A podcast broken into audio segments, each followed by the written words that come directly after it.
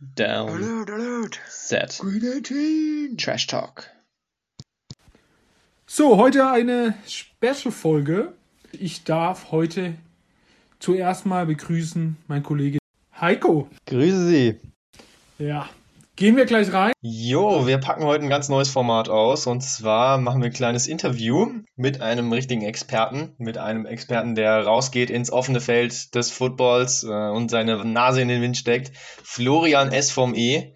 Sollte euch natürlich schon bekannt sein, ist ein guter Mann. Es geht heute ums Thema deutscher Football. Natürlich trotzdem American Football, aber auch in Deutschland wird ja gespielt. Wir machen ja schon seit Wochen ein bisschen Werbung für die deutschen Ligen. Zuerst ging es wieder los mit der GFL und jetzt auch mit der ELF, also der European League of Football. Und ganz genau da haben wir ihn als Scout letzte Woche mal hingeschickt, um sich das Ganze anzugucken. Und er war beim Spiel von den Kölner Centurions gegen die Gäste aus Barcelona. Und darüber wollen wir heute ein bisschen reden. Und ich begrüße dich erstmal herzlich, äh, Florian. Herzlich willkommen hier im Podcast. Ja, auch von mir ein Hallo in die Runde. Vielen Dank für die Einladung. Äh, ich freue mich hier bei meinem Lieblingspodcast auch mal äh, dabei sein zu dürfen. Bin natürlich großer Fan, verfolge den Podcast seit Stunde Null und freue mich heute ein bisschen äh, über Football zu quatschen. Das freut mich. Und wie sich das gehört, starten wir gleich mal in ein Interview mit einem Fazit. Und zwar hätte ich gern dein Fazit zu deinem Besuch im Stadion. Insgesamt hat es Bock gemacht, hat das ganze Potenzial. Wenn nicht, äh, brauchen wir nämlich gar nicht mehr groß drüber reden. Äh, ja, mein Fazit ist tatsächlich positiv. Also ich war insgesamt ähm, ich hatte nicht so viele Erwartungen, aber habe deutlich mehr bekommen, als ich dann dachte. Also Spielqualität an sich war besser als erwartet. Ähm, das Ganze drumherum war besser als erwartet, hat Bock gemacht. Für das Geld, finde ich, hat man auch was ordentliches bekommen. Es ist natürlich am organisatorischen und allem war noch jede Menge Ausbaubedarf. Das war das erste Spiel und so hat man schon gemerkt, aber war jetzt trotzdem, finde ich, gelungen. Äh, Sieg für Köln ähm, hat Spaß gemacht. Also ich würde auf jeden Fall diese Saison nochmal gehen, wenn sich die Gelegenheit bietet. Sehr nice. Und weil du es auch gerade schon angesprochen hast, das Ganze kostet natürlich Eintritt. Äh, da steckt nämlich äh, ganz schön viel Geld auch drin in dieser Liga, muss man schon sagen, äh, in der ganzen Produktion und das ins TV zu bringen. Das ist natürlich nicht für wenig Geld zu machen. Und da ist es natürlich für die Liga essentiell, dass jetzt Zuschauer überhaupt zugelassen sind. Stichwort Corona ist natürlich da ähm, immer noch mal fraglich, aber darüber reden wir später noch mal. Was hat denn der Spaß dich jetzt gekostet, dass mal die anderen Zuhörer das einschätzen können? Genau, also wir waren auf der Stehtribüne. Ähm, mit Studentenrabatt hat der Spaß dann 15 Euro gekostet. Ohne Studentenrabatt wären es 20 gewesen. Das finde ich eigentlich fair. Wenn man es vergleicht, ein Tick mehr, glaube ich, als man in Freiburg auf dem Stadion für die Tribüne zahlt. Aber es ist natürlich auch ein anderes Verhältnis. Ähm, war jetzt okay. Ich glaube, Sitzplätze auf der anderen Seite haben 40 gekostet. Und für die ganz Reichen unter uns, äh, die VIP-Tickets, wo Essen all inklusive ist, kosten 150, wenn ich das richtig mitbekommen habe. Okay, krass, das, das gibt überhaupt, aber ja, wenn so ein eingesessener Football-Fan kommt und essen darf, was er will, dann sind 150 Euro auch schnell mal weg. Aber ja, wir können sagen, äh, Preise quasi wie Fußball-Bundesliga, tendenziell ein Tick höher sogar. Liegt natürlich daran, dass auch weniger Zuschauer einfach vor Ort sind als in einem großen Bundesliga-Stadion und das Geld eben irgendwo herkommen muss. Ähm, gehen wir noch direkt zum nächsten Thema Corona. Wie voll war denn das Stadion und wie sicher hat man sich gefühlt? Welche Maßnahmen wurden getroffen und welche Maßnahmen wurden umgesetzt auch tatsächlich? Ja, äh, spannende Frage. Ich habe gerade extra nochmal die Zeitung geprüft, was denn für eine offizielle Zuschauerangabe war. Es waren 2500 Leute da in dieses äh, Südstadion in Köln passen ja knapp 12.000, also ein bisschen weniger als ein Viertel Auslastung. Hat man auch gemerkt, Corona-mäßig. Also erstmal, es ist ja hier in NRW gerade Doppel, Doppelinzidenzstufe 1. Das heißt, es gibt eigentlich keine Einschränkung, aber es war trotzdem die Prämisse geimpft, getestet, genesen. Ähm, da ich noch nicht meinen vollständigen meine vollständigen Impfprivilegien hatte, habe ich mich auch extra am Tag selber testen lassen. Dann waren wir in einer langen Schlange beim Anstehen, wo ich sagen muss, da war mit Abstand am wenigsten Abstand. Also da war man relativ eng gedrängt. Und dann vorne wurde nicht mal von meiner Freundin der Impfpass und von mir nicht der Corona-Test geprüft, sondern die hatten Probleme, unsere Tickets zu scannen, haben nur eins von den zwei Tickets gescannt und dann sind wir einfach ohne irgendwas da rein. Natürlich hatten wir eine Maske auf in der Schlange, das haben aber nicht alle gehabt. Die Aufforderung war auch, Maske, ähm, wenn man sich bewegt, zu tragen. Auf den Stehplätzen eigentlich auch die ganze Zeit. Auf den Sitzplätzen durfte man sie auf seinem eigenen Platz absetzen. Aber auch das war, ja, da war ein Bemühen da von den Ordnern. Die sind immer wieder durchgegangen, haben die Leute darauf hingewiesen, bitte ihre Maske aufzusetzen. Aber da war sehr unterschiedliche, ja, Konsequenz. Also ich hatte fast die ganze Zeit meine Maske auf, äh, eben weil ich auch noch nicht vollständig geimpft bin. Aber das kann man auf keinen Fall von, von allen sagen. Ähm, es war in, auf den Stehplätzen ausreichend Platz, dass man jetzt nicht mega gedrängt war, aber ein bisschen komisches Gefühl war es trotzdem, ähm, weil gewohnt ist man es ja nicht und äh, es schwingt ja so ein bisschen immer die, die Angst doch noch mit. Ja, absolut verständlich. Ähm, klar, die Inzidenzen sind niedrig. Ähm, man ist schon teilgeimpft, zumindest jetzt bei dir zum Beispiel.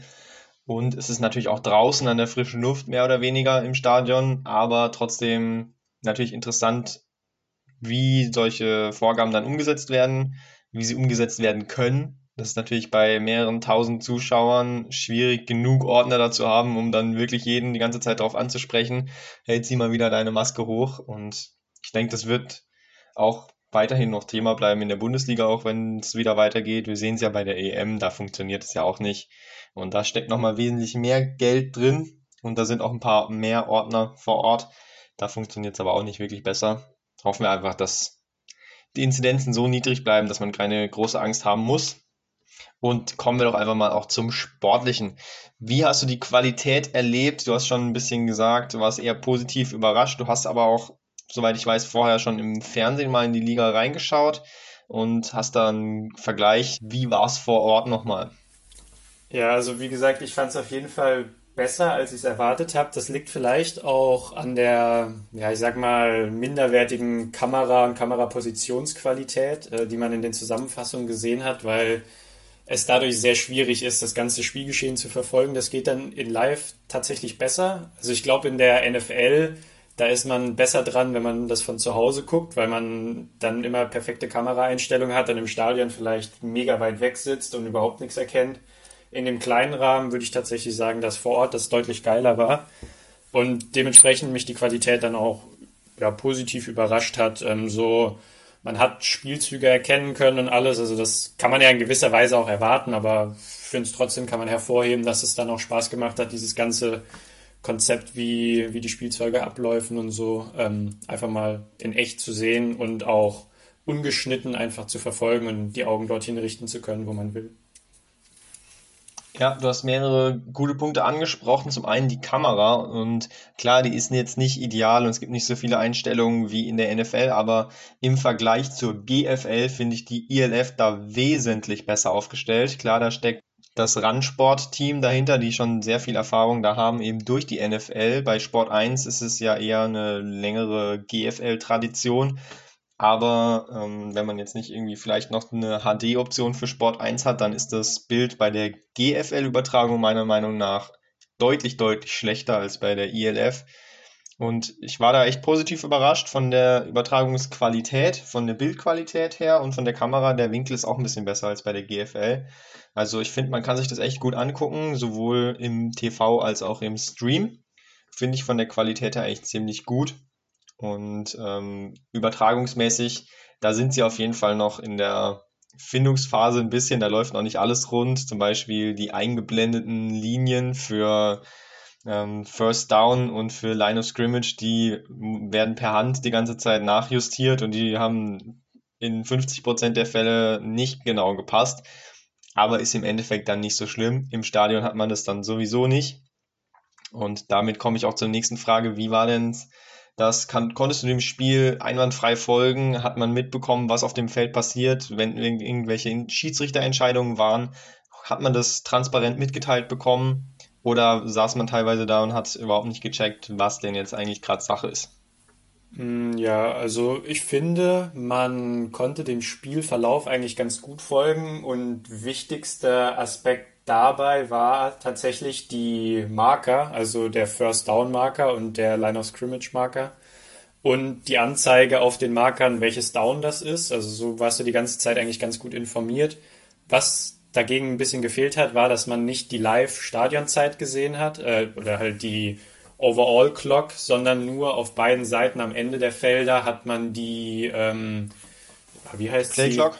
Play Clock gesehen, genau, danke. Ähm, da hatte man dann zumindest für den Spielzug so ein bisschen den Überblick, weil das natürlich auch für die Spieler wichtig, dass er, oder für den Quarterback, dass er das sieht. Ähm, aber die richtige Zeit hat ein bisschen gefehlt, so zum das Ganze einzuschätzen. Aber Spielfluss konnte man deswegen ganz gut folgen, also wo man gerade ist, was für, was für ein Spielzug man vielleicht auch erwartet, je nachdem, wie weit die weg waren, ähm, hat man ja unterschiedliche Erwartungen. Und ansonsten konnte man tatsächlich auch ganz gut dem Ball folgen. Also manchmal, je nachdem, wie das in der NFL abläuft, äh, wird ja der Kameramann auch schon mal veräppelt von den guten äh, Trickspielzügen oder wie auch immer. Aber wenn man da so im Stadion dabei ist und das jetzt auch nicht alles bis ins letzte Detail perfekt äh, durchgefaked ist, dann kann man eigentlich dem ganzen Spielfluss ganz gut folgen. Das muss ich schon sagen, dass das äh, überraschend gut ging. Cool. Und zum Spiel selbst, ähm, du bist ja höchstwahrscheinlich auf der Seite der Kölner gewesen. Wie lief's denn ab? Erklär mal Spielverlauf ein bisschen und vielleicht die allerkrassesten Situationen, die waren. Ja, genau. Also äh, ich war natürlich Köln-Fan, auch aus dem Grund, dass ähm, ein Bekannter von uns bei Köln spielt, ähm, der Defensive End, wenn mich nicht alles täuscht, Roman Sellung mit der Nummer 91, guckt ihn euch gerne an, ist ein Tier, hat auch, ja, würde sagen, 90 Prozent der Snaps, der Defensiv-Snaps gespielt und einen Monster-Sack ausgepackt. Ich glaube, in Summe hat er sogar zwei gehabt. Das macht dann natürlich umso mehr Spaß, wenn man den kennt und äh, ihn die ganze Zeit anfeuern kann und ihm zujubeln kann. Spielverlauf an sich war eigentlich, dass im ersten Quarter ist gar kein Punkt gefallen. Das hat mich schon sehr gewundert, weil ich hatte noch aus dem anderen Spiel der Kölner in Erinnerung, dass es irgendwie, ich glaube, fast 60 zu 40 oder so ausging, wo sie verloren haben. Irgendwas in der Range auf jeden Fall. Da war es schon komisch, dass erstmal keine Punkte gefallen sind. Aber es kam dann am Ende noch, Endstand war ähm, 40 zu 12 und Köln ging in Führung, hat zur Halbzeit dann 12 zu 0 geführt oder beziehungsweise 14 zu 0 sogar, genau. Und ist dann aber sehr schlecht aus der Halbzeit gekommen. Da hat man so ein bisschen als Fan gedacht, oh je, was ist denn jetzt los? Weil da haben, hat Barcelona richtig Gas gegeben und ähm, nochmal richtig am Kabel gezogen. Aber Köln hat dann wieder absolut in die Spur zurückgefunden. Barcelona hat den, die Two-Point-Conversion, die sie versucht haben, nicht geschafft. Hatten, als es noch einigermaßen eng war, dann auch ein Blocked Extra Point, was natürlich als Zuschauer sehr geil ist, äh, wenn man sowas sieht. Überragend gemacht von dem Spieler. Und ähm, dann muss man einfach sagen, dass Köln ein absolutes Biest in ihren Reihen hat. Also sein Name ist Madre London. Er war Gio MVP of the Week hat in Woche 1, äh, kann man hier die Statistik vorlesen, in Woche 1 bei der Niederlage 269 Yard und drei Touchdown erzielt und jetzt in Woche 2 352 Yard bei 24 Carries und vier Touchdowns. Wenn man den in Fantasy Football hätte, dann äh, geht einem das Herz auf. Aber das ist natürlich ein absoluter Playmaker, der auch zum Anschauen unfassbar viel Spaß gemacht hat. Bei einem Touchdown, da hat er den Stiffarm des Todes ausgepackt, den Verteidiger noch weggeschoben, sich in die Endzone reinge, reingeboxt. Ähm, das war schon nice. Und auch auffällig auf beiden Seiten noch die Top Wide Receiver. Quinton Pounds von Köln und Constant von Barcelona, Nummer 5, der ja, die auch ja im, im Fernsehen aufgefallen ist bei ihm muss man sagen, er hat auch die absolute Wide Receiver Attitüde. Also als er seinen Helm abgesetzt hat, als ich ein bisschen auf ihn geachtet habe, er sieht einfach original aus wie so ein NFL Wide Receiver mit diesem Ohrring und den, den Haaren, diese Dreadlocks zusammen und nach oben gestellt. Also das stimmt schon. Genau, also das war so ein bisschen der Spielverlauf.